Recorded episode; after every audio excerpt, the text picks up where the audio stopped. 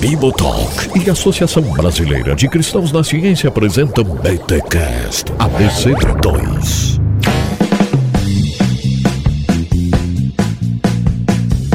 Muito bem, muito bem, muito bem. Começa mais um BTcast ABC2, o de número 22. Eu sou Rodrigo Bibo e deixa eu silenciar as notificações aqui só um pouquinho, galera. Até parece. Olá pessoal, aqui é o Guto Assi e eu vou confessar que foi difícil largar do Facebook para gravar esse BTcast, hein? Caraca, você tá no Facebook ainda, mano? Meu Deus, quando tu descobrir o Instagram e a vaidade que ele traz, aí você. Nossa. Eu sou um bebê, cara, eu sou um bebê. Não, é, é Facebook é velho, mano. Só velho tá no Facebook. e eu sou o Bruno Mori Porreca e o, as redes sociais têm no seu cérebro o mesmo efeito do álcool. Eita, nós, olha aí. alcoólatras. Oi, meu nome é Rodrigo e eu sou. É, e eu estou há três minutos sem consumir redes sociais.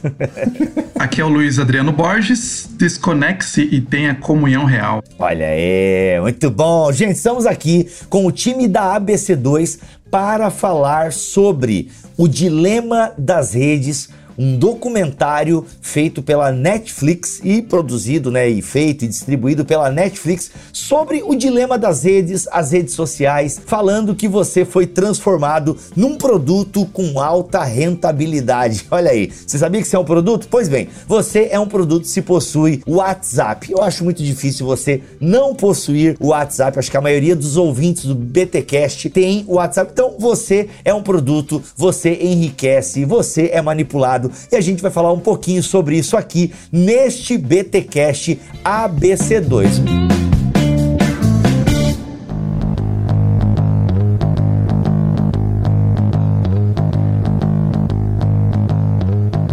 Gente, estamos aí então para discutir o dilema das redes, uma galera né, falando sobre esse tema, podcasts, vídeo no YouTube. E uma, um comentário que eu vi algumas pessoas fazendo é: Ah, eu não achei nada demais, não tem nenhuma novidade no documentário. Bem, eu concordo que nós que estamos ligados um pouquinho na internet, tirando o Bruno Porreca, não, o Bruno tá bem viciadinho no Twitter que eu tô ligado, mas uh, a gente sabe de algumas coisas, né? Da manipulação dos dados, da algoritmização da vida. Olha a coisa bonita, eu ouvi agora do, uhum. do repórter Ricardo Alexandre numa live que eu fiz com ele. Eu gostei dessa expressão, algoritmização da vida, né? Ou seja, a bolha. Nós estamos aí numa bolha na internet. A gente sabe disso, mas o que eu achei legal é que tá na Netflix isso pode ter um alcance muito maior do que a nossa bolha, né? Então aquilo que não é novidade para você, talvez seja novidade para outras pessoas que não consomem esse tipo de informação. Mas aí queria ouvir de vocês, a começar pelo meu amigo Guto, o que, que você achou do documentário da Netflix, O Dilema das Redes? Cara, eu gostei do documentário.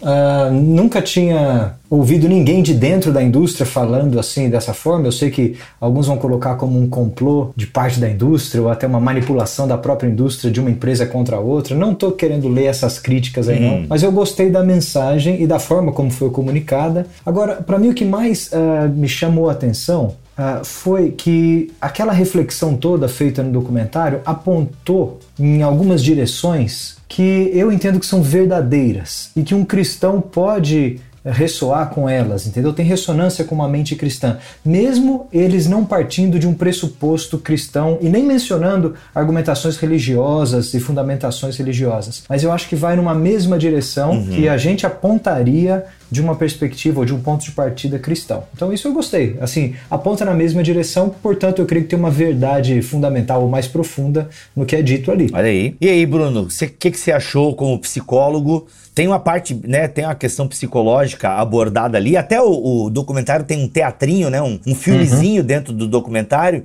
que a, ajuda a entender bastante isso. Sim, eles fazem uma encenação bem interessante sobre até sobre o contexto de uma família, né? E aquela parte que mostra como se fossem os algoritmos tentando manipular as informações que, e que tem acesso a você, né? Que você tem acesso às coisas que você uhum. encontra. A parte para mim que mais me chamou a atenção no documentário, eles fazem uma entrevista com o Jonathan Haidt, né? Que é um psicólogo. É, ele tem alguns livros como The Righteous Mind, que é a mente moralista, ou The Coddling of the American Mind, que oh. ele pesquisa comportamento moral, né?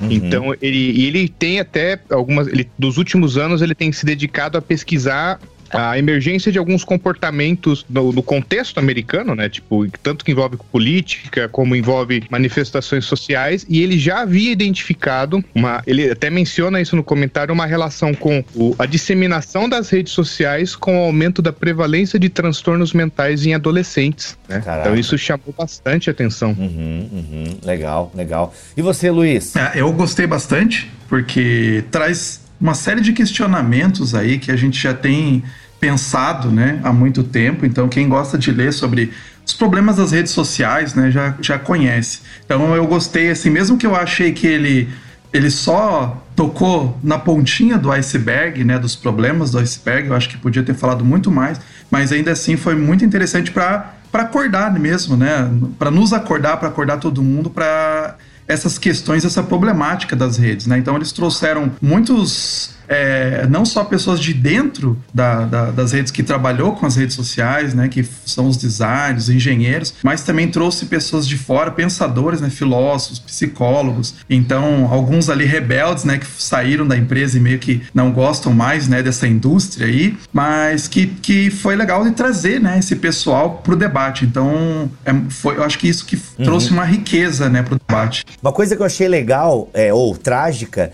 é o cara, não vou lembrar os nomes aqui da galera, mas o cara que desenvolveu o like, o cara que teve a ideia do like e tal. Pô, a ideia era, né, é, levar amor pra galera e tal, trazer essa, essa afirmação. Ele não queria que virasse essa guerra narcisística e por aí vai, né? Eu achei isso. Era sincero, né, cara? Assim, você vê na, na expressão dele uma, uma ideia genuína e sincera de algo benéfico, né? Então, né, parecia que a ideia era honesta, assim, né? Não dá pra gente saber também se ele tá falando a verdade, mas parece que algumas coisas que foram criadas para movimentar as redes, né, no fundo acabaram que alimentando o ódio, fomentando. Porque assim, é, Luiz, é, tu é o cara, acho que aqui de, de nós, que mais lê sobre isso, né? Que mais é, discute esse tipo de coisa. Mas essa questão da algoritmização da vida, eu acho que valeria um bloco a gente conversar aqui sobre isso, porque é um tema bem apontado ali no documentário, que uma coisa que me chamou muita atenção, por exemplo, é, se você quer pegar pessoas que apoiam o Bolsonaro, então o Facebook te vende, né, uma lista de perfis, ó, tá aqui, ó, é, mil usuários com esse tipo de perfil, pessoas que não gostam do Bolsonaro, então ele consegue criar bolhas e vender essas bolhas. Isso, apesar da gente saber, no fundo é muito assustador como as redes elas nos influenciam e como a gente fala, ah, existe uma bolha na internet. Cara, a gente devia ficar muito preocupado com essa bolha. E aí a gente vê isso na prática de como determinadas coisas para nós é óbvia, mas para outras pessoas não é óbvio. Mas por que, que não é óbvio para aquelas pessoas? Porque a informação não chega para ela, porque o tipo de coisa que ela pesquisa e o tipo de coisa que ela consome não chega para ela por causa do algoritmo. Cara, isso é muito louco. Exatamente. É, eu acho que essa questão a gente ainda tem compreendido muito pouco, né? As pessoas que não estão envolvidas diretamente com tecnologia, né? Sobre essa questão dos algoritmos. Tem aquele outro documentário que é o Privacidade Hackeada, também está lá no Netflix, que eles exatamente vão explorar isso, como foi tão fortemente utilizado os algoritmos nas eleições dos Estados Unidos, né, lá do, que o Trump acabou vencendo, e também no Brexit, né, para a saída da Inglaterra do mercado comum europeu. Então eles realmente tinha empresas, a Cambridge Analytica, que era uma empresa que ela coletava esses dados, e ela tinha para assim, milhares de eleitores americanos, né? Ela tinha dados de cada, de cada pessoa, que eles tinham é, mais ou menos 5 mil pontos de informação. Então, quer dizer, a pessoa, eles sabiam a, a, a cor do cachorro, da pessoa, a cor do carro, é, a marca. Então, eles tinham tantas informações que eles conseguiam fazer o quê? Eles conseguiam mandar propagandas, mandar é, comerciais que apareciam no Facebook relacionados diretamente ao gosto daquela pessoa. Então, se ela, ela é defensora dos animais, então ela recebia uma, uma política, uma propaganda, né, falando exatamente sobre aquele, é o candidato, né, falando sobre aquele ponto, o candidato defendendo aquele ponto. Então, a pessoa, quando a gente entra no Facebook, a gente fica feliz às vezes porque a gente vê uma, a gente tem uma experiência padronizada, né? O Facebook está nos entregando uma experiência que só eu vou ter, ninguém mais tem. Né? Às vezes faça experiência aí com, com amigos, com seu cônjuge, né? De pegar e olhar o Facebook um do outro. Né? Mesmo que você goste das mesmas coisas ou muito semelhante, você vai ter um Facebook, um feed diferente. Né? Por quê? Porque cada clicada que você dá, cada curtida que você dá, cada página que você curte, ou mesmo tem aquelas, aqueles, é um experimento psicológico, né? Aquelas carinhas, aquelas reações diferentes, né? Você fica bravo, você fica triste com a notícia. Aquilo é exatamente para já ir filtrando. Então, conforme você olha ali, e às vezes você, a pessoa entra assim, né? E é um pouco inocente, né? Porque ela entra no Facebook e ela fala assim: não vou clicar em nada, né? Só para ver.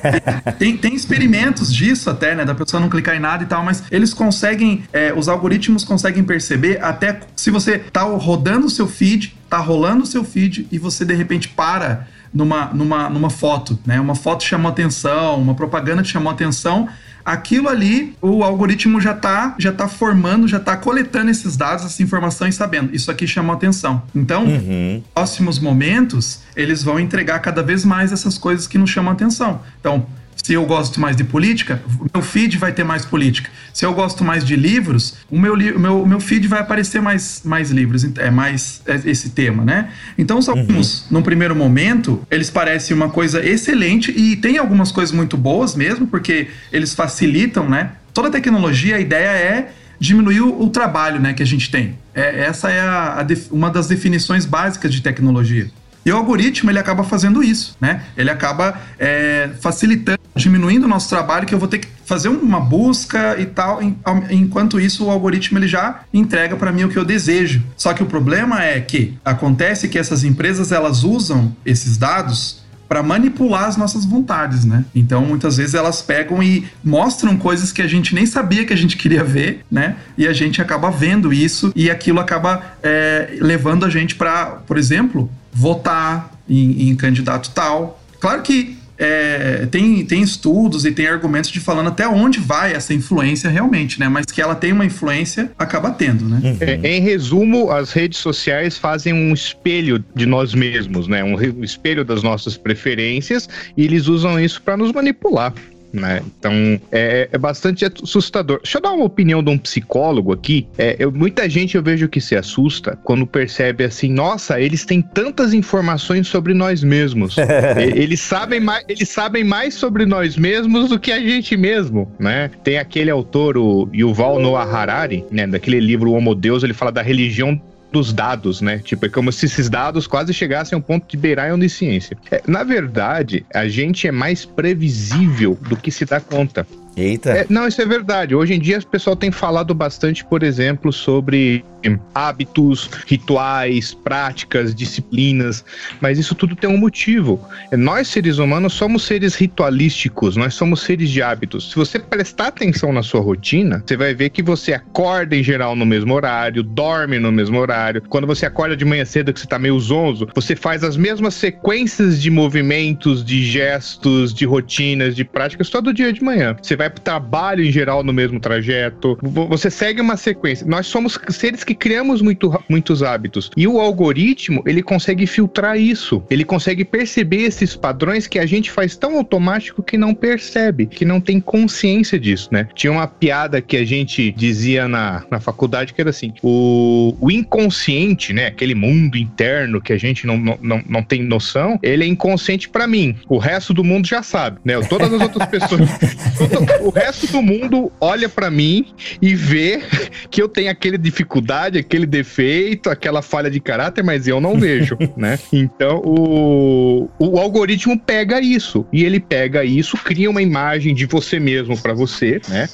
Então as porcarias que você vê no, no, no, Facebook, no Twitter, no Instagram, aquilo ali é um reflexo de você mesmo. E usa aquilo para direcionar sua atenção. E como é algo que é um reflexo de mim, me chama mais atenção. eu vou olhar mais vezes e fica aquele ciclo que fica se retroalimentando. Uhum. É, é um assustador. É, eu acho, eu acho interessante aí o ponto de vista da psicologia e da mente, e talvez fazendo um paralelo, Bruno, com aquele filme, aquele cartoon infantil, desenho infantil lá do, como chama? Divertidamente, né? Boa. Porque uh, aqui nesse documentário, o algoritmo foi caracterizado, ou até ca feito uma caricatura, né? Caricaturizado, como três operadores de uma sala de controle ali, né? Então isso passa aquela ideia de que, cara, tem alguém por detrás aqui, sabe? Tem uma vontade, tem uma mente manipulando as coisas. Claro, essa é só uma linguagem da comunicação que o filme escolheu para passar essa ideia. Mas o algoritmo, quando a gente fala o algoritmo, assim como uma coisa quase que do além, cara, ele é uma receita, ele é um código, ele é um código numérico, né, que vai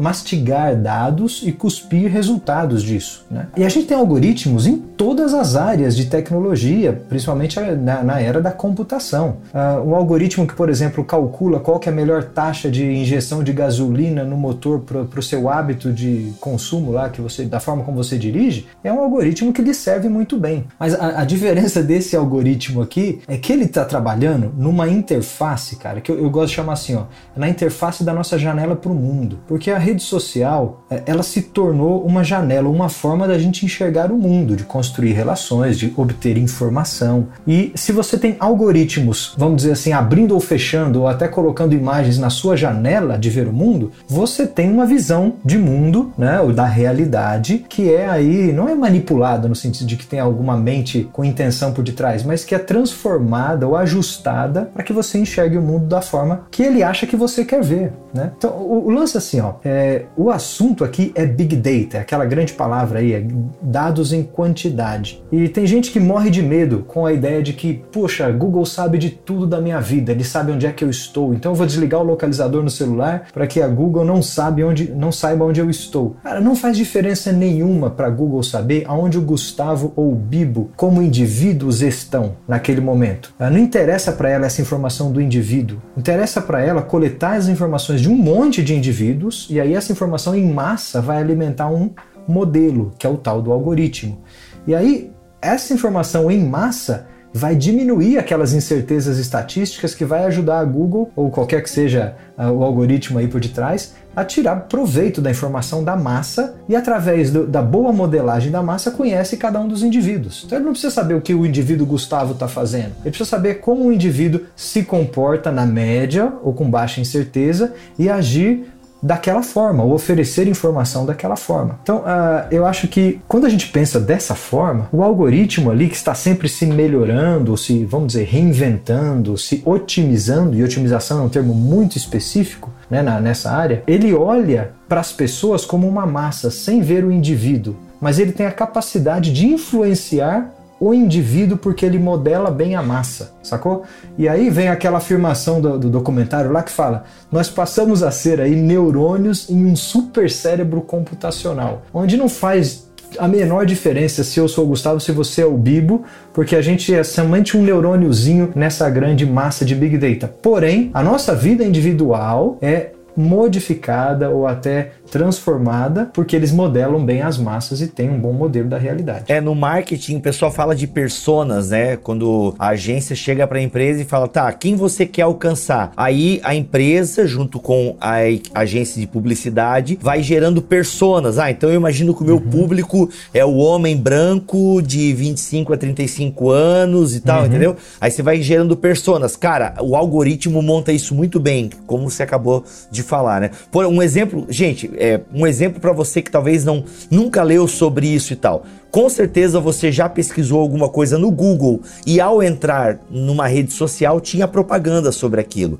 Ou mais assustador ainda, você não pesquisou nada no Google, mas conversou com alguém várias vezes sobre determinado assunto e ou trocou mensagens no WhatsApp. Olha aí, meus amigos. Eu nunca entrei em site de imobiliária, mas a minha esposa, ela tá querendo se mudar, ela quer se mudar e tal, e a gente tá vendo é, outro lugar para se mudar. Cara, eu não entro em site de imobiliária, mas recebo muito site de imobiliária no WhatsApp de que converso com a minha esposa. Pois bem, eis que eu entro na minha rede social e tem lá, você está pensando em se mudar? Opa, como assim? Satanás? Né? Não, não é Satanás. é, não é o tentador, é que eu não tenho privacidade. E a culpa não é minha. Por quê? Porque eu aceito os acordos que as empresas colocam lá em letras miudinhas, né? Aceitar e continuar. É, você lê os termos de acordo, papapá, e você os aceita, e você sinala que sim. Então os nossos dados. É, ah, tem até um cabeludo, agora alguém me ajuda aqui. Tem um cabeludão lá que é o bem revolucionário lá. O cara cabeludo. É o Jaron. É, eu não lembro. É o Lanier. Jaron, o nome dele é Jaron. Jaron Lanier. Jaron Lanier. Isso. É. Aí, mano, ele até fala que no fundo nós somos produto mesmo, né? Nós nos tornamos um produto uhum. para essa pra, pra, digamos, pro Zuckerberg, pra gente falar o nome isso aqui, que é o cara que detém WhatsApp, Instagram e Facebook. Exatamente. Só isso. Eu acho que é importante falar sobre isso, essa questão de aceitar, né, o acordo que você faz, porque eu acho que muitas vezes a gente tem uma noção que a tecnologia ela é neutra né? E a gente entra assim de maneira inocente nas coisas, vai usando as coisas, a gente não sabe que por trás tem interesses, né? No caso aí da, das redes sociais, o interesse é que você fique cada vez mais usando essas redes sociais. E além disso, que você clique o máximo possível em links, né? Porque você não ganha o Facebook, por exemplo, ou o Google mesmo, não ganha se você ficar parado lendo uma notícia longa, por exemplo, né? Muito tempo. Ela ganha na maneira com quantos cliques você vai dando, né? Você vai entrando nos sites, então é uma máquina de distração, né? Essa é uma das grandes dos grandes problemas que inclusive o documentário não, não é, menciona só de passagem, né? Que essas todas essas redes, elas são grandes máquinas de distração né? Então faz a gente ficar indo para lá e para cá. E muitas vezes eu já vi, acho que todo mundo já viu aqui aquela coisa que é uma fake news, né? Que as pessoas pegam e colocam no mural assim do Facebook e falam assim: "Eu sou dono do Facebook aqui do meu, esse é o meu Facebook e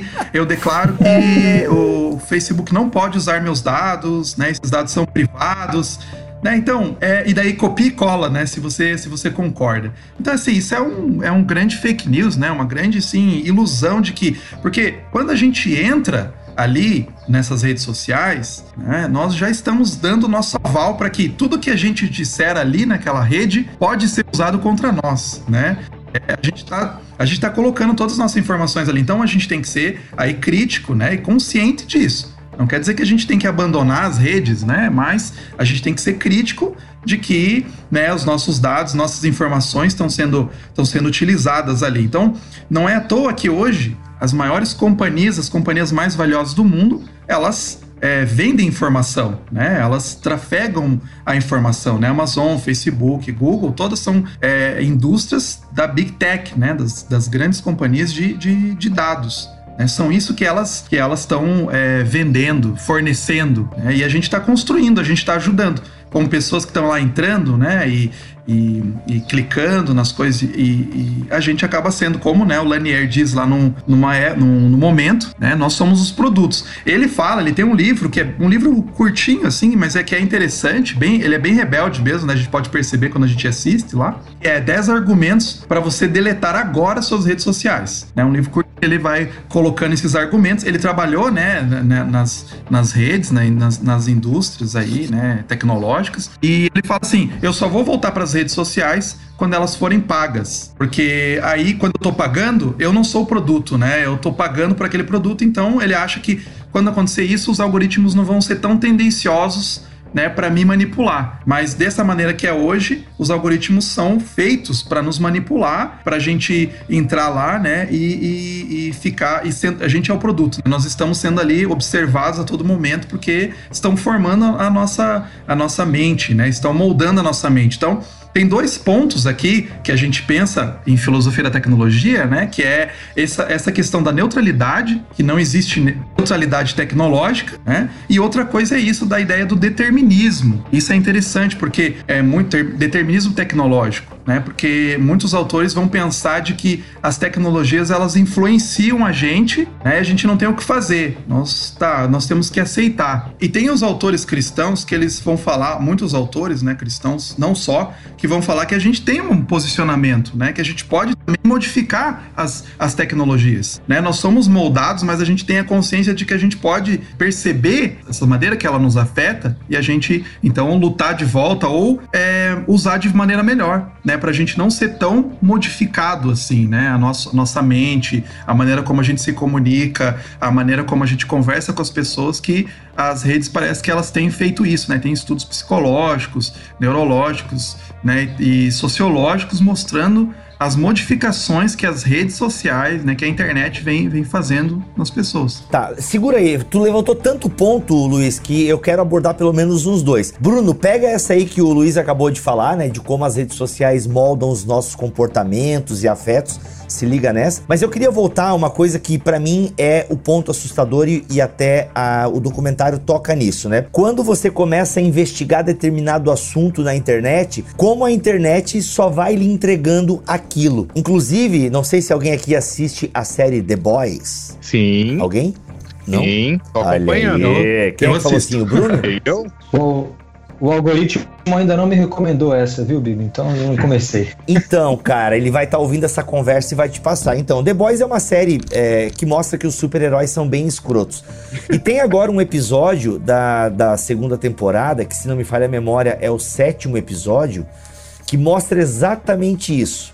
O cara começa a consumir determinado tipo de informação e a internet só vai jogando aquilo pra ele. E o próprio documentário Dilema das Redes mostra isso, né? Como o menino começa a ver determinado tipo de manifestação e cara, e ele vai vendo o youtuber e como aquilo vai formando o caráter dele até ele se dar mal. E na série tem um fim pior ainda, né? Porque no documentário o menino só é preso. Ele e a irmã ali, que não tem nada a ver com o rolê, né? Na série acontece algo muito pior. Inclusive, uma coisa que eu não sabia, eu fui ver um pouco mais depois, que é o Pizzagate, é isso? É, é, é. Apareceu lá. Eu só descobri o Pizzagate no documentário, eu não tinha visto antes. É, eu vi. Não, acho que o documentário trouxe bem à tona, mas eu já tinha ouvido num podcast isso, cara. É, mas o Pizzagate basicamente é isso: uma, um monte de fake news circulando de que em determinada pizzaria, não sei se era em Chicago ou em Washington agora, que tinha pedofilia, que tinha é, tráfico de crianças, crianças escravizadas e vendidas para pedofilia debaixo de uma pizzaria.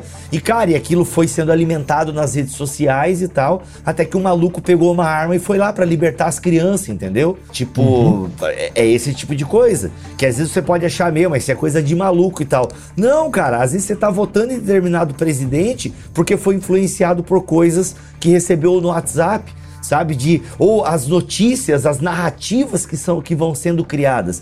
Nós vivemos num, numa guerra de narrativas. A verdade é essa. E essas narrativas vão sendo forjadas conforme o gosto do cliente. Você não gosta do Bolsonaro, você vai ser inundado de coisas e de pessoas e de jornalistas que não gostam do governo. Você gosta, você vai encontrar a sua turma também. É impressionante. Ou é só você ver sobre o Átila, né? O, o grande, o grande é, cientista do caos aí, né? O propagador do caos, como alguns dizem. É incrível. Então a galera tá acusando o Átila que ele errou quando falou que ia morrer um milhão de pessoas. Olha só que absurdo. Mas, cara, então percebe, o cara só consome esse tipo de informação, mas ele não procura entender o que o próprio Átila falou, o porquê falou daquele jeito, entende? Não, ele não vai atrás, ele não vai nem atrás da explicação que o próprio Átila deu, né, tempos depois sobre os números que ele utilizou e tudo mais. Não, o importante é que, né, va- vai sendo falado que o Átila, né, fake news e que o Átila não sabe nada. Então, cara, é esse negócio do algoritmo, ele simplesmente me assusta. Porque eu, Rodrigo Luiz de Aquino, sou manipulado por isso. Ô, Bibo, nesse ponto aí, cara, eu- o, o documentário me trouxe uma informação nova. E eu acho que eh, foi descoberta ah, analisando os dados da- das redes sociais. Porque assim, se você juntar o, o algoritmo, que é um sistema, vamos chamar, otimizado, ele vai na direção de um objetivo. Ele faz o que ele tem que fazer para que aquele objetivo seja maximizado. E aí eh, o objetivo em questão é aumentar o tempo de engajamento. Né? Isso ficou bem claro lá no documentário que tudo que eles querem e eles lutam para fazer é aumentar o seu tempo, tempo, tempo. Isso aí depois ah, a gente vê que transforma hábitos. Mas se ele é bem sucedido e os algoritmos são otimizados para isso, ele vai fazer qualquer coisa para você gastar mais tempo. Agora, ele descobriu, ele quem? O algoritmo, né? Que se ah, você disseminar notícias falsas ou o falso contraditório, você ganha mais engajamento e mais tempo do que se você é, ressoar com a ideia da pessoa. Então, você recebe informações que ressoam com as suas ideias, claro, e elas são, vamos dizer assim, informações verdadeiras, fatos que ressoam com a sua ideia. Mas você também recebe, ah, num número maior, informações falsas que contradizem a sua ideia. E aí você curte, engaja e compartilha muito mais essas informações falsas que uh, contradizem aquilo que você quer combater, né? Então, Cara, é, é, muito melhor ganhar tempo de tela jogando coisa falsa, fake news. É muito melhor para o algoritmo atingir o objetivo dele de engajamento. E aí eles chegaram no número lá que fake news se espalha mais rápido. Eles chegaram acho que seis vezes mais rápido, gera mais engajamento do que notícia verdadeira. Então, quem, quem descobre essas coisas e usa essas coisas agora intencionalmente, usando as regras aí do, do jogo ou do algoritmo, vai plantar e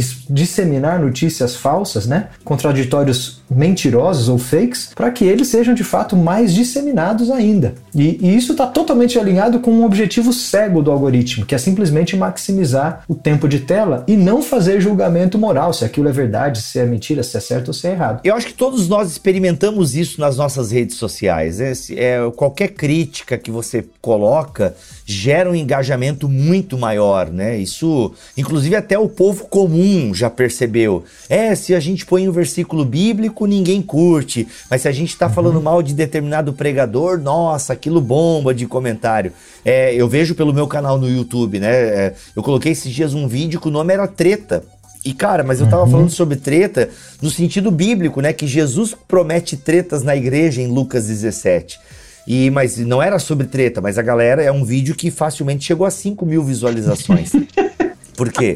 Porque tem a treta, né? É incrível como a galera, como realmente fake news ou alguma coisa assim que, que salta aos olhos, né? Uma fofoca, um escândalo, ele vai ter uma repercussão, ele vai ter um, ele vai gerar muito mais engajamento. Isso é muito assustador. Não, isso e sobre fake news, na verdade, a gente podia falar um programa inteiro, Já né? tem inclusive um BTcast sobre o... fake news muito legal. Excelente, porque é, essa questão do Pizzagate, a gente não precisa nem lá para os Estados Unidos, né? Aconteceu aqui é, recentemente na, na Argentina um caso de que bem semelhante a esse Pizzagate, que foi que rolou uma mensagem num grupo de WhatsApp na Argentina de que tinham identificado um estuprador e todo direcionou ali a comunidade se direcionar à casa do suspeito e não encontraram o suspeito, acabaram linchando, matando o pai do suspeito, né, e tal, que tentou fugir, mas não conseguiu.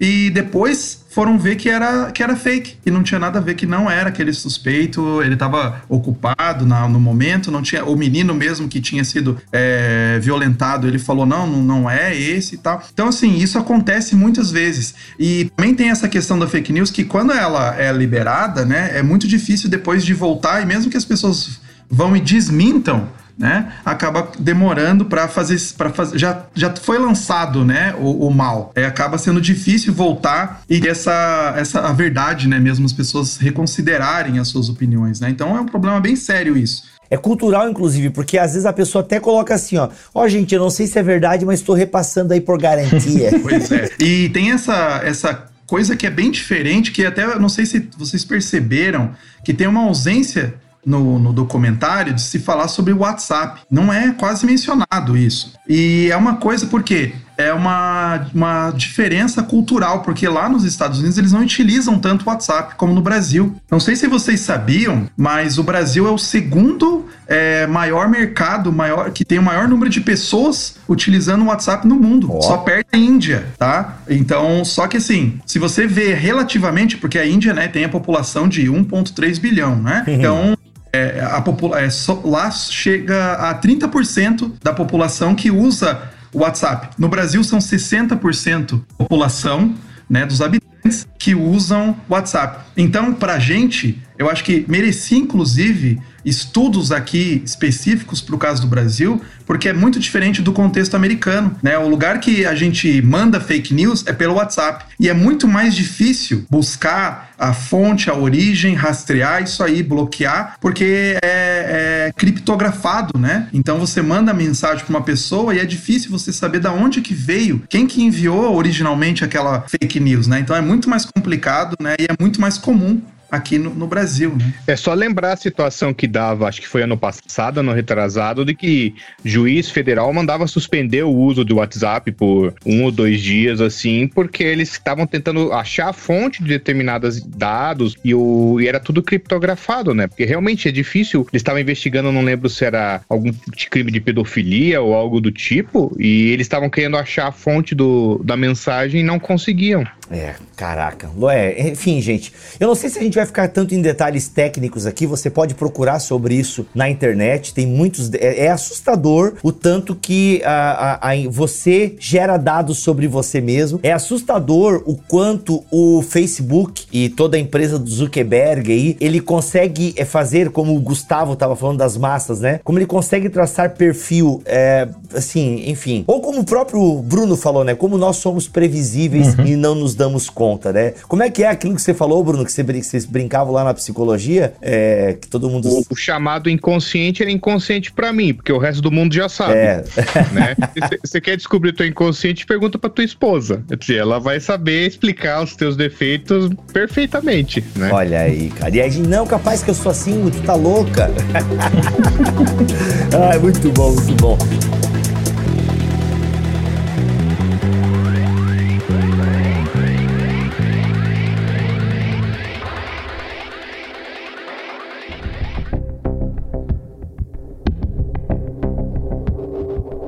Então, é, tem uma pergunta, até o, o Guto estava falando sobre a, a questão do algoritmo ler a massa e tal. Tem uma, uma, uma, moça que ela é entrevistada, eu não vou me lembrar o nome, eu lembro que ela tinha um cabelo azul, e ela fala algo. O, ela chega a dizer, tipo, o algoritmo não é neutro, né? Existe um valor depositado sobre ele. Ele, ele tem um, um, um como se fosse um valor corporificado, né? Eu queria saber a tua opinião. Eu não vou lembrar o nome dela, assim, mas o que, o que exatamente, como que seria isso? Cara, é, isso é interessante demais, porque assim, pensa no algoritmo como uma uma receita, tá? Uma sequência de procedimentos aí de operações que você vai fazer com dados, né? Nesse sentido, você pode falar de forma muito ingênua, poxa, o algoritmo é simplesmente uma função matemática, entra alguma coisa de um lado e sai do outro. Só que ele foi projetado para fazer alguma coisa, sabe? Ele foi projetado para ser bom e ser muito bom e de forma muito eficiente naquilo, naquilo que ele foi desenhado para fazer. Se o teu algoritmo ele foi projetado para aumentar o seu tempo de engajamento, o seu tempo de tela, que essa parece ser a, linguagem toda do documentário. E se ele foi escrito de uma forma, aí usando a, o que a gente chama de hoje de inteligência artificial ou de machine learning, né, a forma que a máquina tem de se aprender e de se readaptar. Se ele foi projetado para Nesse processo, ele se ajustar para que o resultado seja o melhor possível, sempre, sempre que ele tiver chance de melhorar, ele vai conseguir se ajustar, uh, ele vai nessa direção cegamente. Só que quem colocou esse valor por detrás, quem definiu, por exemplo, que ele precisa aumentar o tempo de tela, foi um projetista, foi um designer. Né? E aí aí não existe neutralidade, porque houve intenção. Uh, por isso que eu acho que a resposta final de toda essa, essa, essa especulação lá que eles falam até no documentário, será que vamos conseguir solucionar esse problema tal? Ele não passa por uma solução interna, onde você vai deixar que a própria tecnologia se conserte. Foi mais ou menos o que o Zuckerberg fala uma hora lá. Que a gente precisa criar mais inteligência artificial para que ela consiga frear ou uh, encontrar a, a, o que a inteligência artificial está fazendo de errado, né? Não, eu acho que é necessário que você traga de novo outro julgamento de valor. Isso é externo, isso vem do ser humano. Isso vem daquele que projeta ou desenvolve a tecnologia. E aí você pode gerar ou criar algoritmos com intenção, de novo, projetados para aquilo, que vão combater intenções humanas refletidas em outros algoritmos. Agora, não critique o algoritmo somente porque ele é muito bom naquilo que ele faz, porque ele foi projetado para aquilo. Mas lembre-se de criticar as intenções dos designers, aqueles que estão por detrás dos algoritmos, que ou de maneira intencional ou ingênua né? Pode ser o botão do like lá, que não sabia que ia ser ruim no futuro, ou que ia dar tão errado, ou que ia dar tão certo. Mas de algum modo aquela intenção foi transferida para um algoritmo e aí o algoritmo potencializa aquilo ali, porque ele é muito bom em otimizar o que ele faz bem. Legal. É, isso puxa a uma outra coisa que o Luiz falou, Luiz, eu acho que tu podia até ampliar um pouquinho. Eu sei que o Guto também gosta dessa questão e vai bem ao encontro do que o Guto acabou de falar também. A neutralidade da tecnologia, tipo, a, a tecnologia é neutra, acho que dá para para ampliar um pouquinho mais a resposta aí, Luiz. O que, que você acha? Não, exatamente. Eu acho que é uma das grandes falhas quando as pessoas vão utilizar tecnologia, qualquer tecnologia que seja. Não é só redes sociais, tecnologias agora, as novas tecnologias que a gente, que a gente tem, mas sempre tem que olhar por trás quais são os exatamente se o interesse do algoritmo né, é isso, é potencializar o tempo que a gente vai ficar ali nas, na, na tela, né, a gente vai acabar fazendo, vai, o algoritmo vai trabalhando para isso. Acho que o, o, o autor, a autora ali que o Bruno quis mencionar é a Cathy O'Neill, que ela tem um livro que se chama Weapons of Math Destruction. Eita. Arma destruição matemática. Então ela vai falar que os algoritmos, né? Então eles são concebidos, eles vão acabando é, degringolando, né? Porque na verdade eles estão sendo alimentados por, pela gente, por pessoas, e até as pessoas ficam nessa disputa: será que o algoritmo é racista ou não? Será que eles podem ser racistas ou não?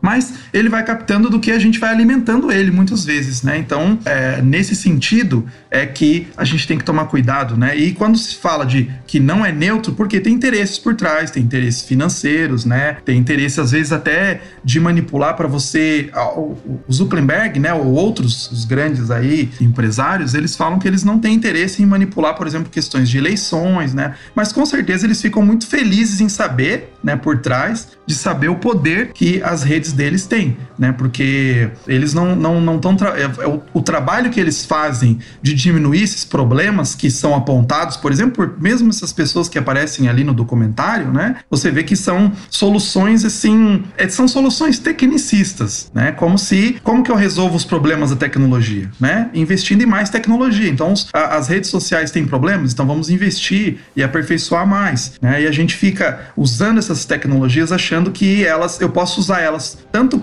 para o bem quanto para o mal, né? Tranquilamente, à vontade. Mas a gente tem que entrar com essa consciência de que elas são construídas com uma intenção. Por exemplo, basicamente de nos distrair, né? Ela quer que a gente fique cada vez mais. O Android, o sistema operacional, né, é construído para nos fazer ficar distraído. Todas as redes sociais, elas são, não é só o Facebook, né? Tem o Instagram, também acontece isso, né? Tem, tem eu vi esses dias um documentário também, um outro sobre é o Abstract o documentário. Tem aonde? Tem na Netflix, é da Netflix. Uhum. E tem um episódio lá que é o, o um cara que fez a, a ele mudou ele, o design, né?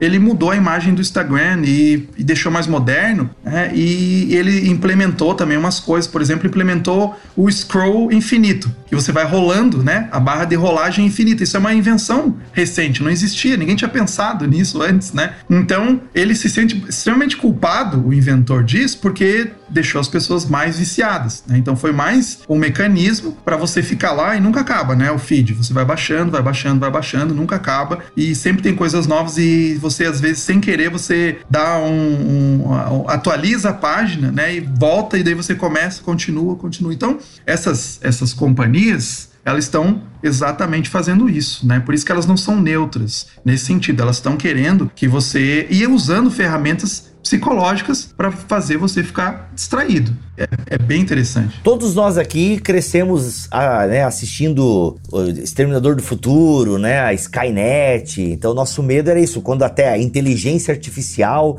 vai dominar a humanidade. Até ele toca nesse assunto lá no documentário, no Dilema das Redes. Então, nosso medo era isso, é da Vic, né, do Eu Robô, do Asimov. Aliás, eu não sei se no livro do Asimov ela se chama Vic. Eu tô aqui emulando o filme do Will Smith. Então, a gente tinha medo desse tipo de, de inteligência artificial né? É, quando ela tivesse a singularidade e tal. Mas, cara, a gente já é vítima da inteligência artificial e acaba nem se dando conta. Bruno, eu acho que a gente pode caminhar. Galera, o podcast hoje vai ficar um pouco maior que o, que o de costume, porque tem muita coisa pra gente falar aqui, tá? Então segura aí e vem nesse dilema com a gente. Mas eu penso, é, Porreca, que dá pra gente falar um pouquinho agora sobre essa questão comportamental das redes sociais. Por quê? Na verdade, é claro que é, toda a internet ela tem os algoritmos, ela funciona de forma a atender e a gerar em nós necessidades. Mas é inegável que as redes sociais são o grande fenômeno do online. As redes sociais, sem sombra de dúvida, eu não li nada sobre isso, mas eu posso afirmar isso com base é, no que eu acho. Sacanagem. eu penso que eu, eu não li direito sobre isso, mas é inegável, né? As redes sociais é responsável, né, por grandes mudanças comportamentais e eu concordo com o John Piper que elas serão utilizadas no dia do juízo final para dizer para nós: não, você tinha tempo para orar e para evangelizar sim. Olha o tempo que você gastou nas redes sociais. Cara, para mim o grande dilema das redes é que elas afetaram demais o nosso comportamento. E eu queria entender, Bruno, quais foram as principais mudanças comportamentais que as redes sociais causaram na humanidade?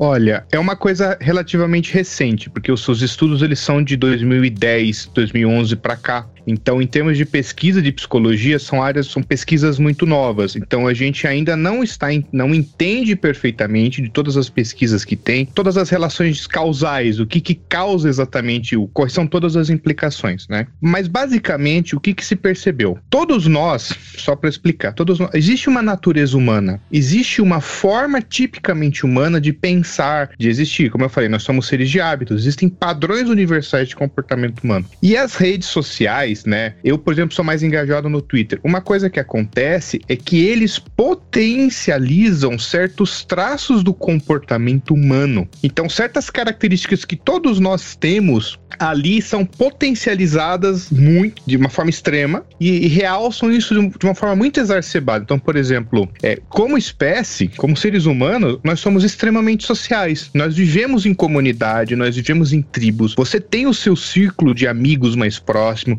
o seu círculo familiar mais íntimo, tipo, deve ser o quê? Umas 15, 30 pessoas que você convive de maneira mais íntima, né? E você tende a criar laços mais estreitos. Isso aqui dentro desse círculo mais íntimo, por mais que você tenha intimidade, você tem diferenças de hierarquia, diferenças de posição, você tem aquela, aquela coisa é, não verbal, aquela coisa tácita, aqueles, com, aqueles combinados que, tipo, eu não posso falar isso para tal pessoa e tal. Nas redes sociais, é, o que acaba acontecendo é que tudo isso é horizontalizado, tudo nivelado fica todo mundo mais ou menos no mesmo nível. Então, eu, você tá lá no Twitter, você às vezes tá batendo boca com alguém de 10 anos, 12 anos, que tem um. A, a foto dele é uma imagem do Naruto. Ou então você tá conversando com alguém que é muito mais velho. E só que isso tudo acaba sendo nivelado. E é, você, a, esse comportamento tribal, ele acaba se intensificando. São duas coisas que acabam surgindo. Primeiro é a busca de aceitação social. Né? Como nós somos sociais, a gente busca a, aceitação e aprovação do outro o tempo inteiro. Então, tudo que você está fazendo, você está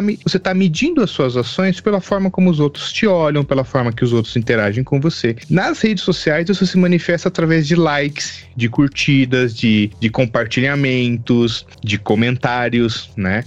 Então, isso é fato. Quando você toma um like, você recebe um like numa foto que você posta, ou uma, cur uma curtida, uma, uma, um compartilhamento, isso ativa no teu cérebro chamados centros de prazer, que são as áreas do teu cérebro que, por exemplo, que, que é ativada, por exemplo, quando você recebe o reconhecimento de um amigo, quando você recebe uma aprovação social, quando você come chocolate. Uhum. É, é uma sensação prazerosa. Só que a mesma área do cérebro, que quando ela é estimulada de maneira inadequada, ela é relacionada, por exemplo, com as dependências químicas, né? Que é assim, você recebe um like, né? Nossa, aquilo é super legal. Que nem esses tempos eu postei um negócio lá no, no Twitter, tipo, fiz algo bem tranquilo, assim, e teve 1.500 curtidas. O que acontece? É automático. Você acaba, você acaba postando outra coisa, digamos, será que vai ter 1.500 curtidas de novo? Eu quero mais uma dose. Né? E daí você vê, você vê exatamente isso. De, é, isso, isso na, quando você pesquisa, estuda por dependência química, eles chamam isso de tolerância, né? O cara usa droga pela primeira vez, ele tem aquela sensação de prazer, ou aquela sensação de força. A segunda, daí que acontece? Ele quer usar a droga de novo para sentir aquilo de novo. Só que ele sente mas não com a mesma intensidade. Ele tem que usar mais droga. Uhum. É a terceira vez, ele tem que usar mais droga para tentar ter como se fosse a primeira experiência. E assim ele vai aumentando gradativamente a quantidade de, de substância que ele faz uso. As redes sociais acaba acontecendo exatamente o mesmo padrão. Você acaba, você descobre que você posta polêmica ou você faz exposed de alguém, nossa, dá muita repercussão. E daí você fica se alimentando disso, de postar essas coisas pela repercussão que dá. Isso vicia, literalmente vicia. Que é uhum outra característica que, que acontece é que, como nós somos tribais, a gente acaba buscando nas redes, como foi muito falado aqui, é, o algoritmo acaba sendo uma, um espelho das nossas próprias preferências. É, você acaba buscando aquilo que confirma aquilo que você já acha. Então, quando aparece aquilo que você não concorda, o que, que você faz? Você ataca, você quer tacar pedra, e daí surge o quê? Aquelas campanhas de cancelamento que é uma, é uma versão moderna do apedrejar em praça pública, uhum. né?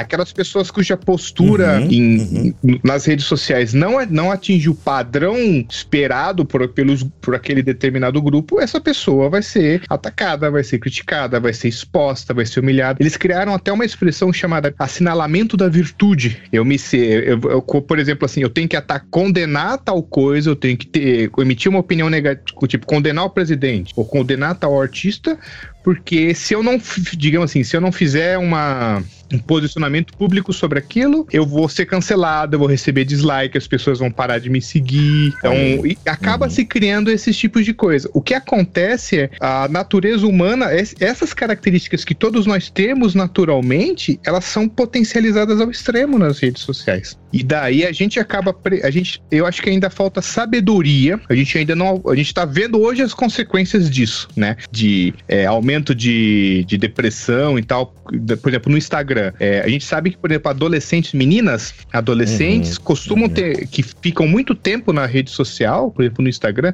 elas podem às vezes aumentar, é, ter uma prevalência maior de depressão, porque elas se comparam demais com as imagens que elas veem ali. Então é agora que a gente está começando a perceber essas coisas. Então me parece que ainda falta sabedoria para todos nós de como conseguir lidar com isso. Muito bom. Ô Brunão, me explica uma coisa aqui, cara. Parece que essa ideia de, de, de vício, na, no meu entendimento aqui, ela é fundamentalmente ligada com a ideia de tempo, de dedicação. Deixa, deixa, deixa eu te explicar um negocinho que eu estou pensando aqui, depois você me dá o, a, o teu parecer psicológico aí. Assim, pensa assim, né? nesse documentário, nessa crítica aí, ficou bem claro que o capital que está em jogo aí é a atenção, é o tempo dedicado, né? Esse, essa é a moeda que você quer ir atrás, esse é o baú de ouro, né? E, e aí, pensando na, na ferramenta tecnológica, olhando agora da perspectiva de, do engenheiro aqui, normalmente quando você usa uma ferramenta tecnológica, você usa para facilitar a sua vida, para reduzir o seu esforço, né? Ou, olha só, para livrar mais tempo para você fazer outra coisa. Né? Geralmente, ao longo da história da humanidade, as ferramentas tecnológicas foram utilizadas né, pra, com esses propósitos. Agora aqui, cara, a rede social, se o capital é tempo dedicado, ela é construída e ela é feita para sugar o seu tempo, né? Não para te oferecer algum benefício em troca, mas ela é feita para que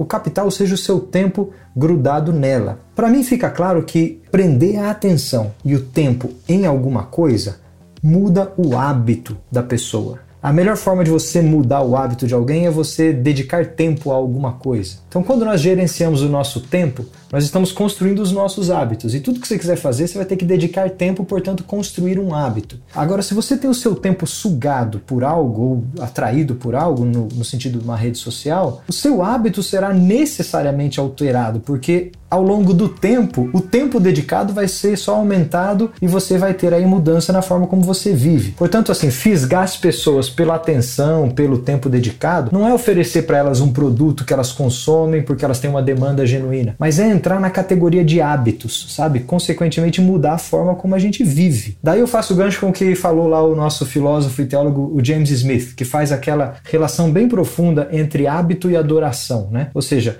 aquilo que você adora modifica os seus hábitos e, de certa forma, os seus hábitos indicam o que você adora. Por isso ele desenvolve aquela, aquele ponto bem interessante de que os seus hábitos compõem as suas liturgias da sua vida, né? Aí cai aqui para a rede social de novo. Quando o nosso tempo e dedicação são sugados aí pelas redes sociais e nós recebemos retribuição em troca desse tempo, por exemplo, a gente ganha aí um, um biscoitinho, igual um cachorro ganha um biscoitinho. Você ganha uma foto, você ganha uma fofoca. Scooby, Scooby-Doo, igual Scooby-Doo. Isso, você ganha uma provocação, você ganha uma diversão, um videozinho de um, de um gato te dando bom dia ou de um vídeo mais engraçado do mundo. Quando você dedicou o tempo, você ganha aí, você, você ganha uma, uma dopaminazinha, né? Que te, opa, você não tem uma demanda para aquilo, você não precisa daquilo, mas você, por dedicar tempo, ganhou algum benefício que você não estava buscando. Cara, isso para mim beira vício, né? É uma porta aberta para o vício. Não sei se o vício funciona assim na nossa mente, mas se você não está buscando uma demanda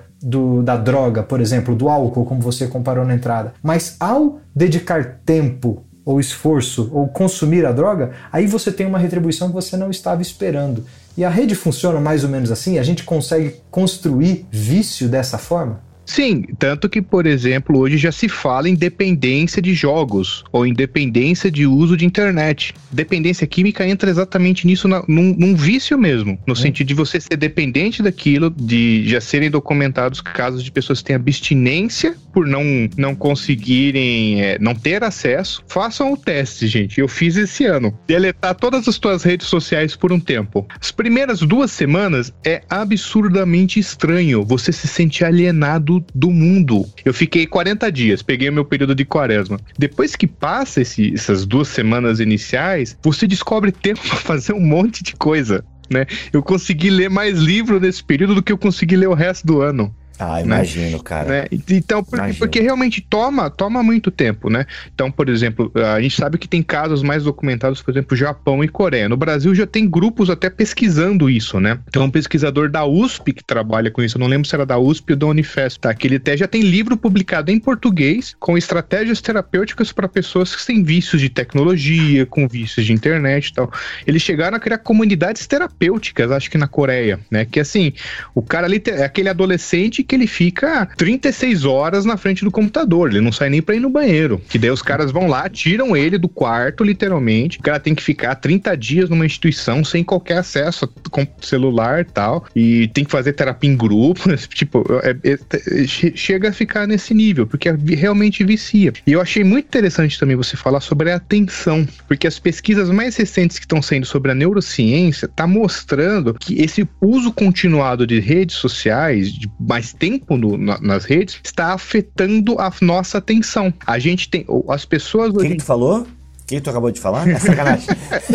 o que acontece? Normalmente você não tá só, você tá conversando com quatro pessoas no WhatsApp, tá mexendo no Instagram, tá mexendo no Twitter. E gravando o podcast, hein? Posso testificar uhum. isso. Fazendo, ao mesmo fazendo tempo. tudo ao mesmo tempo. Tudo ao mesmo tempo. Tem 40 abas abertas do teu computador. O, o, que acontece? Nós estamos cada vez mais com atenção dividida. Nós estamos ligados em muitas coisas ao mesmo tempo. Você está aqui no Brasil, você está ligado na tua conta, na tua esposa, no teu filho, na faculdade, no trabalho, no negócio que está rolando nos Estados Unidos, no, no Trump, no Bolsonaro. Está ligado em muitas coisas ao mesmo tempo e, e coisas que às vezes não tem qualquer relevância na tua vida. E isso, as pessoas hoje estão começando a ter dificuldade, isso está sendo observado principalmente na geração geração mais nova, tipo menor de 15 anos, assim, tempo de focar, por exemplo, leitura. Uma geração que é acostumada só em, digamos, caracteres de Twitter, hoje você pega um romance antigo, sei lá, Don Quixote, por exemplo, ele tem dificuldade para ler, ele tem a dificuldade de manter a atenção e a concentração necessária para acompanhar um raciocínio por um tempo, que é o que exige uma leitura mais profunda, que é o que exige um filme mais profundo. Você pega filme antigo que não tinha tanto efeito especial, é, tudo era muito dependente da atuação, da história, do roteiro. Hoje o pessoal,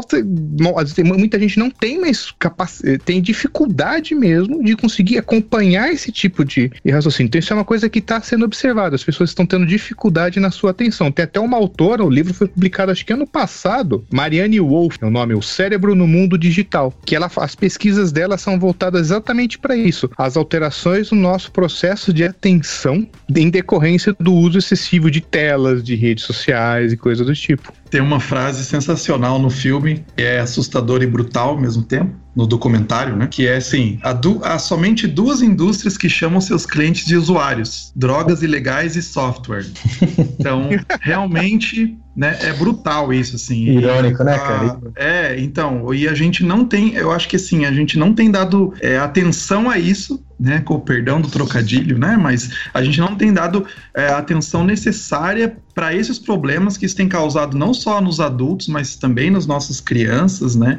E a gente tem falado muito pouco sobre isso. Tem um outro livro ali que se chama A Geração Superficial, que é do, do Nicolas, Nicolas Carr, Carr, exatamente, o Nicolas Carr, e ele vai falar exatamente isso, ele vai mostrando por estudos neurológicos como a nossa mente vai ficando mais rasa, mais superficial e a gente não consegue mais focar a nossa atenção. A nossa, a nossa mente está querendo ler notícias rápidas, a gente quer ler só título da, das, das informações, a gente não se dá mais a, a, a atenção necessária para ler um livro grande. Esses dias eu estava lendo é, Charles Dickens eu escrevi até um textinho exatamente falando isso. É uma, uma leitura que ela. Você se concentrar numa leitura de um clássico, você está quebrando esse círculo de desatenção né, que as redes sociais nos forçam a ter uma mente desatenta. Né, e você chegar e fazer é, ati algumas atividades que são distantes da tecnologia é, é, uma verdadeira solução. Não aquilo que eles colocam lá né, no documentário, simplesmente desconectar, né, des é, desligar as, as notificações, mas realmente a gente precisa desconectar, né? Porque é o único jeito da gente quebrar essa, esse nível de vício que vai sendo construído e vai ficando cada vez pior, né? É. Quem tem iPhone consegue ver o tempo de uso, né? Que você fica na rede social e tal, quanto tempo você gastou nisso, quanto tempo você gastou naquilo. E, e realmente é assustador. Eu, eu, Rodrigo Luiz Aquino, 37 anos, Sagitário, sacanagem. Mas eu, assim, eu não tenho as notificações habilitadas no meu celular. Nenhum tipo de notificação, desde ligação às redes sociais. Mas por que, que eu não me acho? Por que, que não? Isso aí, porque não adianta. Eu não tenho as notificações, mas cara, eu devo pegar no meu celular para abrir a tela e ver o que tá rolando, sei lá, umas 120 vezes durante o dia. Até tem uma pesquisa que já saiu aí dizendo a média de quantas vezes a gente pega o nosso celular. Gravando esse podcast, eu peguei seis vezes o meu celular na mão, respondi três conversas de WhatsApp, um direct no Instagram, depois eu, oh, eu vou até anotar aqui. E isso, cara, mostra como eu, Rodrigo Luiz de Aquino, às vezes não consigo me concentrar, entende? Como eu identifico, como eu disperso. As, no meu caso, eu quero pagar de que não, mas é que é urgente, eu preciso responder isso daqui. Não, não precisa, cara. Tu pode esperar a gravação terminar, sabe? E isso, assim, é uma coisa que eu tenho me pegado. E o, e o legal do dilema das redes, que eu me flagrei, pô, eu sou um cristão, né? E até o Luiz ventilou isso aqui. Cara, eu preciso ter um comportamento diferente. E tem um livro que eu tô lendo que junta tudo isso que eu indico demais pra galera, que é 12 maneiras que o seu celular está transformando você. Cara, muito bom. Eu não terminei de ouvi-lo ainda, porque é um livro da editora Concílio e eu estou ouvindo ele no The Pilgrim, que é um app de, de audiolivros. Mas, cara, o livro também não tem nada assim de, meu Deus, eu não sabia disso. Mas a forma com que o, o, o, o, o Heinck, eu esqueci o primeiro nome dele, mas o sobrenome é Heinck. A forma com que o Heinck elabora e constrói o texto, muito gostoso de ler e tal, ou gostoso de ouvir, mano, é isso. Eu, por exemplo, eu já respondi WhatsApp dirigindo. Então, cara, o que me faz pensar que eu consigo dirigir e responder o WhatsApp ao mesmo tempo? E assim, teve um dia, cara, que eu quase bati o carro, que quando aconteceu aquilo eu falei: "É isso aí, mano. Deu, né? Tu vai precisar bater o carro, é isso? Tu vai querer atropelar um inocente porque você acha que precisa responder essa conversa no WhatsApp agora?" Uhum. Aquilo assim, para mim, eu, graças a Deus que eu não precisei atropelar ninguém para ter essa consciência. Então, isso pelo menos eu parei, sabe? Responder o WhatsApp enquanto é, até o áudio, confesso que o áudio eu ainda peco de vez em quando sabe? Tipo, alguém ali eu pego, oh, mandar um áudio aqui rapidão e tal. E esse é o próximo passo, sabe? Cortar, mano, cortar o celular enquanto está dirigindo. Então assim, eu tô dando esse pequeno passo né? E à noite em casa tenho falado com a minha esposa assim, chego amor, ó, eu já resolvi que tinha que resolver do trabalho. Se eu pegar no celular, pode chamar minha atenção, porque eu não preciso mais. Meu trabalho acabou, é, os podcasts já foram postados, eu já vi qual foi a repercussão nas redes sociais, é, já conversei com um voluntário é, B e C que tinha que me entregar determinada coisa. Se eu pegar, me ajuda, né? Então assim, tô tendo esse policiamento porque realmente, cara, não adianta só desativar as notificações se você fica pegando nele, falando por mim. Eu imagino que outras pessoas se identificam com esse meu comportamento se você fica pegando no celular a todo momento. É tenso, cara, é tenso. Que o Senhor nos ajude. Obrigado, peço oração aos meus amigos. Hein, Bibo? Até interessante você tocar nisso, que tem um outro elemento que o, o, documentário aborda, até que a gente não falou aqui, que é a questão, de, porque a gente falou das fake news, dos algoritmos e tal, mas é a questão do isolamento social, que muitas vezes o uso excessivo, principalmente da, da, das mídias digitais, acaba a, ocasionando na vida das pessoas. Tem uma autora que não tem nenhum livro em português, que é a Sherry Turkle. Ela é professora do MIT. É, e é muito interessante a trajetória dela. É, ela começou como uma cientista que é entusiasta das redes sociais, das mídias digitais. E ela tem palestras no TED super exaltando o, poder das redes sociais e tal. E ao longo dos anos, conforme ela foi pesquisando, e principalmente quando ela foi vendo as repercussões daquilo na família dela, ela começou a mudar o, o tom do discurso, né? Até que ela escreveu um livro bem famoso que era o Alone Together, né? que, que, seria algo como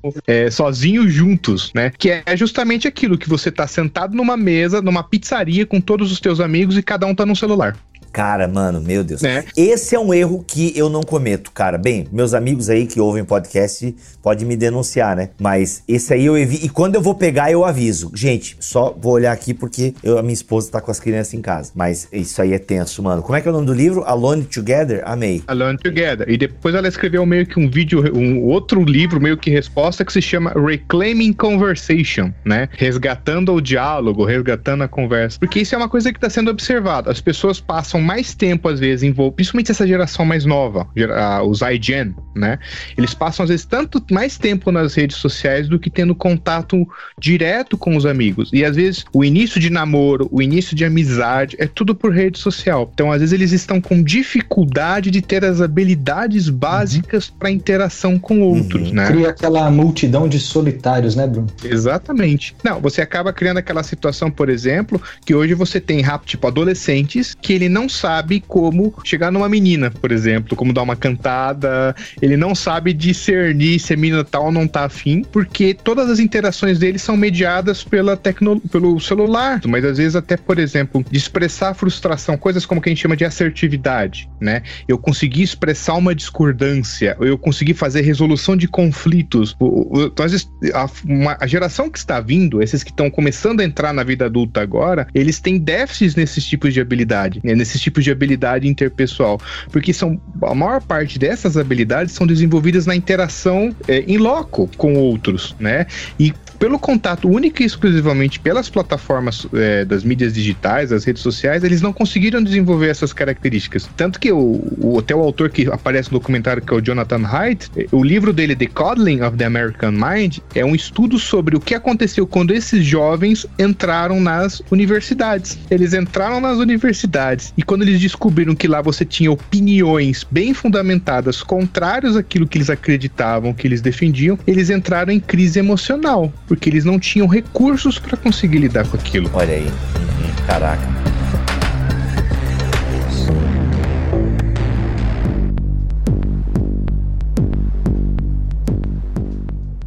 Ô Bibo, tem uma coisa no documentário que eu acho muito irônico, cara. Hum. É, o, é, o, nome do centro do Tristan Harris, né? Ele criou um centro lá no Vale do Silício chamado Center for Humane Technology, ou Centro para Tecnologia Humanizada. Cara, quando eu vi isso, eu não conhecia esse centro, né? Eu descobri pelo documentário. Eu não consigo deixar de fazer analogia com aquela ideia de parto humanizado.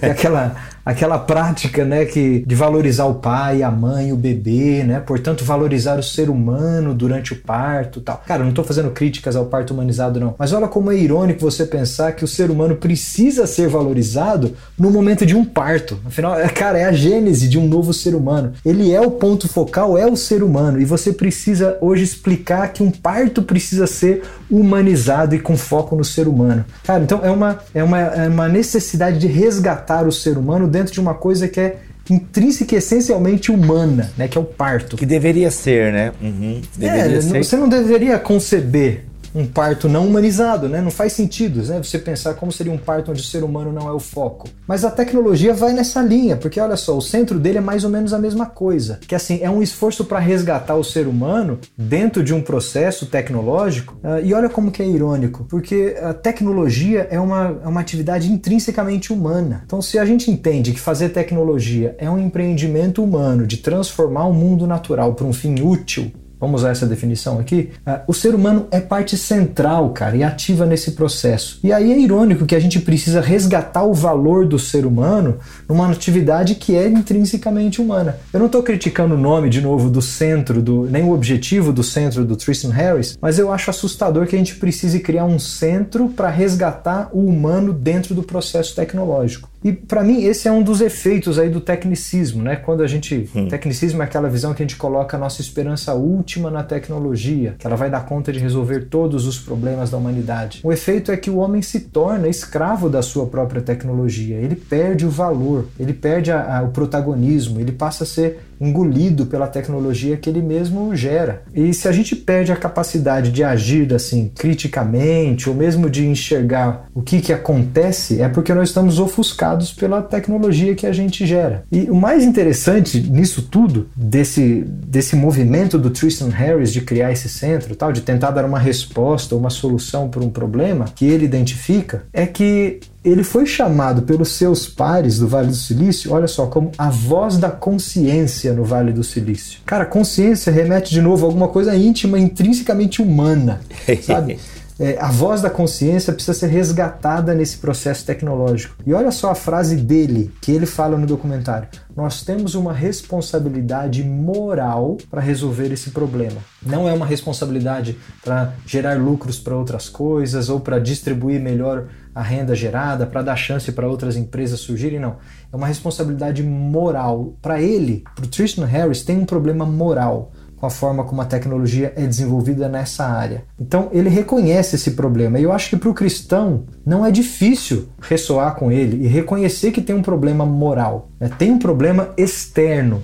Tem que ter um paradigma moral externo. O que eu quero dizer com isso é o seguinte: quando Zuckerberg lá propõe que a solução para um problema talvez seja mais tecnologia para regular a tecnologia, eu acho que ele erra em reconhecer que a, a, forma de regular essa tecnologia precisa de um paradigma moral externo e que o problema não é só um problema uh, tecnológico, mas é um problema moral que deve impor algum tipo de freio ou de restrição ou de julgamento de valor para a tecnologia que a gente faz. Né? Eles dizem lá que a ameaça não é a tecnologia em si, a tecnologia não é a ameaça existencial, mas é a capacidade dela em trazer o pior da sociedade. Né? E eu digo mais, não é trazer o pior da sociedade, é trazer o pior do ser humano. Ah, nós cristãos, a gente sabe a natureza humana como é, a gente sabe onde está o, o, o, problema fundamental do ser humano. Está no pecado. Esse é o nosso pior lado. Essa é a nossa pior semente. E essa tecnologia talvez tenha a chance de enfatizar ou, ou potencializar de formas que a gente não conhecia ainda na sociedade,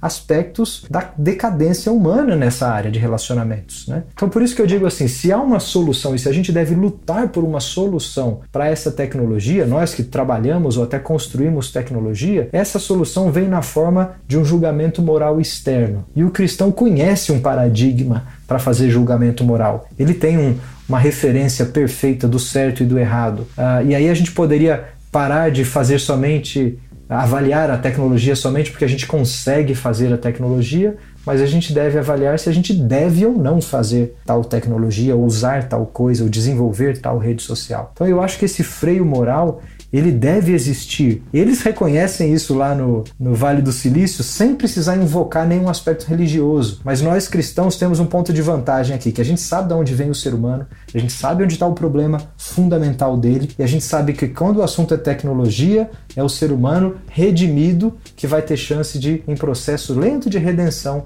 de fazer uma tecnologia que sirva bem à humanidade e glorifique a Deus. O, o, o Luiz Adriano estuda bem esse assunto. Você quer comentar alguma coisa aí, Luiz? Sim, pode ser. Eu acho que para nós cristãos, como você falou, Gustavo, exatamente, nós temos que nós temos essa consciência, essa noção, né, de que nós fomos criados, mas caímos, né? Teve a queda e então todas as ferramentas que nós construirmos, né, toda tecnologia que a gente for produzir vai ser falha, ela nunca vai ser perfeita. Né? Então não adianta a gente querer investir em tecnologia cada vez mais para corrigir as nossas tecnologias. Nós temos exatamente de, que, de ver que o problema está no ser humano. Né? Então, se a, as redes às vezes trazem coisas negativas, se ela traz vício, se ela traz distração, se ela traz fake news, se ela traz ódio, nós precisamos rever a maneira como nós estamos fazendo uso dessas redes, sabendo que elas não são neutras, porque elas são construção, construções humanas. Né? E tentar cada vez mais trabalhar para redimir ou para mitigar essa, o problema dessas redes sociais. Algumas vezes não é possível fazer essa redenção, porque a gente está tão, tão ali dentro nas redes sociais, tão ativamente nas redes sociais, que algumas vezes nós precisamos, ou qualquer uso de qualquer tecnologia, nós estamos de mais tecnologias. Então, muitas vezes a gente tem que pegar e, peraí, e dar uma pausa. Tem um autor que eu gosto muito, que é um filósofo, que é o Albert Borgman. E ele fala assim: como que você perverte o poder da tecnologia? Como é que você tira a tecnologia do centro? Porque muitas vezes ela se torna um ídolo, né? A gente coloca a tecnologia na frente de Deus, na frente do nosso próximo, né? Então, a gente tem que tirar a tecnologia desse centro, muitas vezes, e ele fala: como fazer isso? Fazendo práticas focais, atividades focais, que são atividades que não têm como foco a tecnologia. Então, é, por exemplo, é ter um momento de comunhão, é cozinhar, né, para os amigos. A gente pode pensar como cristãos de fazer leitura devocional, de fazer oração, de ter mais tempos para se concentrar nisso. Tem momentos de contemplação também, que nesses momentos onde a gente está exatamente né, dirigindo, usando internet ao mesmo tempo, a gente está andando, a gente está aproveitando o celular, né, a internet. Todo momento a gente está olhando redes sociais e muitas vezes a gente não para para olhar a natureza, para contemplar as obras de Deus, né? E isso faz muita diferença. Eu acho que a nossa atenção ela ficou tão é, fixada em em aproveitar o tempo de maneira melhor, que isso é, eu não posso ter dois minutos ali, eu não posso ficar numa fila de banco, eu não posso ficar em lugar nenhum sem perder tempo. Eu tenho que aproveitar esse tempo que eu tenho, eu vou acessar então uma rede social. É por isso que elas são tão viciantes, né? O celular, a internet é tão viciante, porque você pega ali em qualquer dois minutos que você tem, dez minutos, você pode, você pode usar, você pode preencher esse vazio, né, que tem com esses momentos. E você está perdendo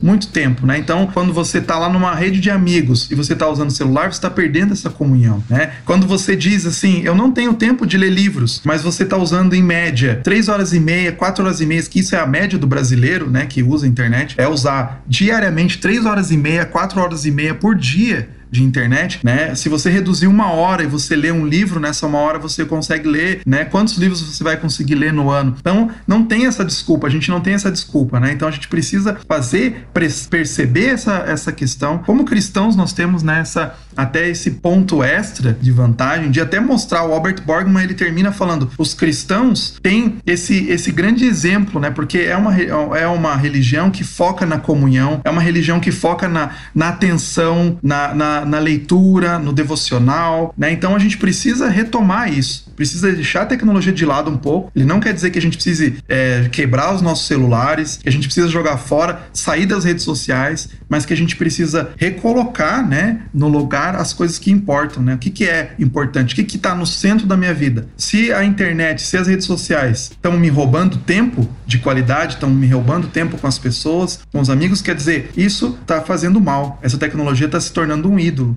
Né? E a gente precisa olhar e perceber que, pela queda, nós produzimos essas tecnologias que são defeituosas. Nós podemos melhorá-las. Né? Nós temos também possibilidades de aperfeiçoar essas tecnologias. Elas nunca vão ser perfeitas, né? Tem muitas pessoas que falam né, a, a busca de perfeição na tecnologia, né? E tal. A gente vê que isso nunca vai ser possível, porque a gente é limitado mas a gente pode melhorar. E a gente tem muitas saídas, e até saídas milenares. É muito interessante que a gente pode ir lá e ler um livro tão antigo quanto a, quanto a Bíblia. A gente não precisa de, de atualizações, né, digamos assim, né, na linguagem tecnológica da Bíblia, para falar sobre como a gente deve usar a tecnologia. Né? Às vezes as pessoas falam, não, mas a Bíblia não fala de tecnologia. Fala sim, e mais, ela fala sobre a natureza hum. humana. Então a gente precisa ter essa natureza humana e saber os problemas e aí a gente vai ter um bom uso dessas tecnologias que estão aí. Caraca, sabe o que me ocorreu? Uma das mentiras que eu conto para mim mesmo, para mexer no meu celular, tipo, meu, se acontecer alguma coisa com a, com a, minha família, né? Tipo, aquela ideia de que eu preciso responder e tá online toda hora. Cara, acabou de me ocorrer o seguinte.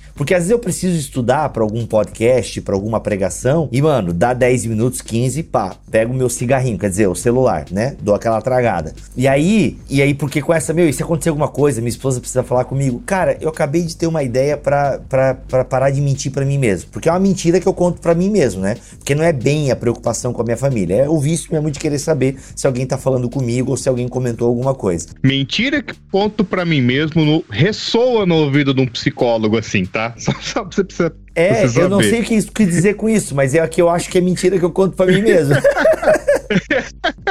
Nossa, mas ressoa aqui.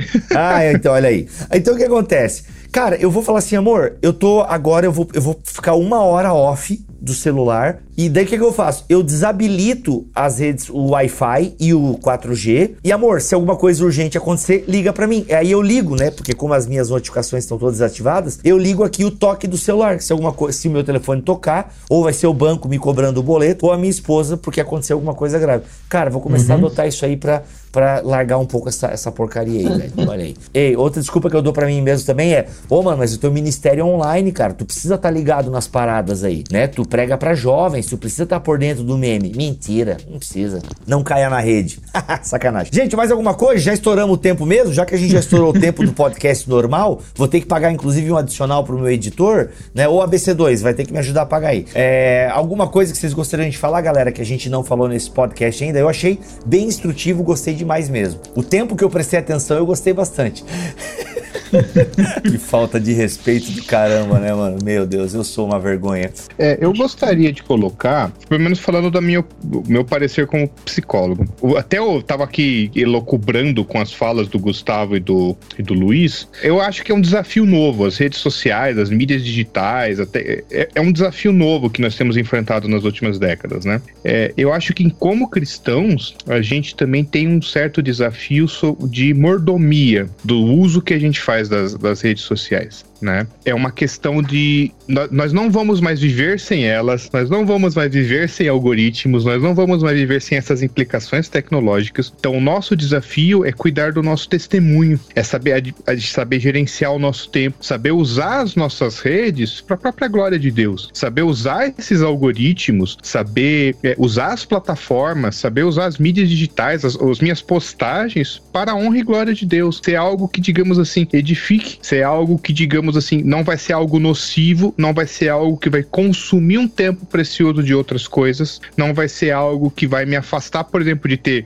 um momento de oração, de evangelismo, um momento de comunhão. Eu acho que é isso que é, e nos que Deus nos dê sabedoria de como a gente pode gerenciar isso de uma forma mais adequada. Muito bom, muito bom, gente, muito bom. Guto ou Luiz, querem uma palavra final? Obrigado, Bibo, obrigado Porreca e Luiz pelas pelos comentários aqui. Cara, clareou muito a minha mente. Foi bom ouvir a opinião de vocês sobre o documentário. Só lembrando que existem dois lados nessa moeda, né? A gente criticou demais a tecnologia, as redes sociais e, e assim como o documentário fez, mas Cara, tem muita coisa boa também nas redes sociais. A gente se encontra como nunca se encontrou antes, a gente reconhece amigos e reencontra famílias e a gente desenvolve ministérios porque é, existe agora uma nova forma de se relacionar. O importante é a gente saber que a gente precisa balancear a forma como a gente lida com redes sociais. De novo, repetindo o Bruno aí, fazer isso diante da face de Deus, para que isso seja útil e bom né, para a humanidade. Mas lembrando que é uma ferramenta tecnológica desenvolvida pelo homem que precisa ser redimida,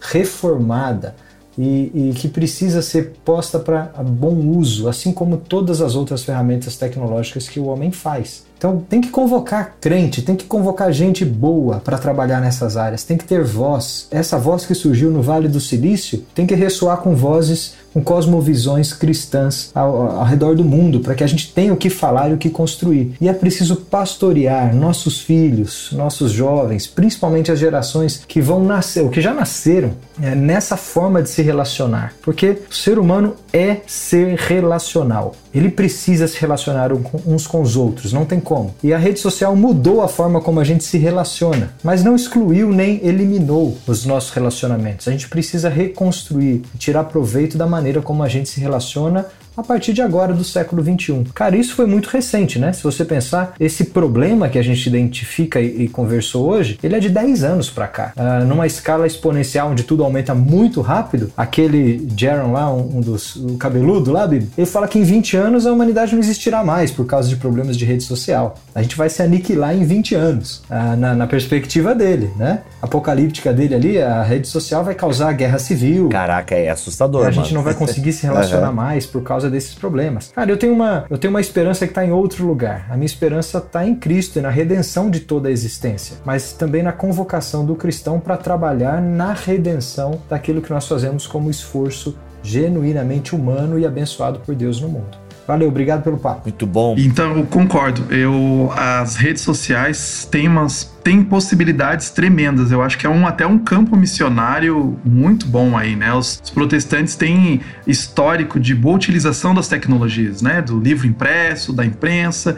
Então a gente, mesmo da, Paulo, né, enviando as cartas, são tecnologias. Então os cristãos sempre estiveram à frente da utilização dessas tecnologias de maneira positiva. A gente precisa também se colocar de utilizar essas tecnologias de maneira boa e saber o momento de parar, né? Saber fazer ali talvez um sabá tecnológico, né? Então eu tenho feito essa, essa prática, às vezes nos domingos eu pego, desligo o celular e fico, mesmo no dia a dia eu desligo de noite e vou ligar só no final da manhã, né? Na possibilidade de cada um desligar mesmo, desconectar um pouco, né? Leia um livro, leia a Bíblia, jogue board games, eu gosto muito de board game, então são momentos que você consegue ter de comunhão, pouco desconectados, mas também sabendo, né, que a gente pode fazer uso dessas redes, mas a gente precisa ser sábios, né? Ser sábio tecnologicamente. Beleza, muito bom. Gente, é isso. A gente discutiu um pouco. Pode continuar nos comentários aqui do site bibotalk.com. Dê a sua opinião sobre o dilema das redes. E é isso. Vamos, acho que tem bastante coisa legal pra gente colocar em prática aqui. Realço, né, o livro que eu indiquei antes ali, 12 maneiras que o celular está transformando a sua vida. Gostei demais. Vale muito a pena. Vale muito a pena mesmo. É isso. Obrigado, Bruno. Obrigado, Guto. Obrigado, Luiz, pelo tempo de vocês aqui neste BTcast ABC2. Nós voltamos mês que vem com o BTcast ABC2, se Deus quiser e assim permitir. Fiquem todos na paz do Senhor Jesus.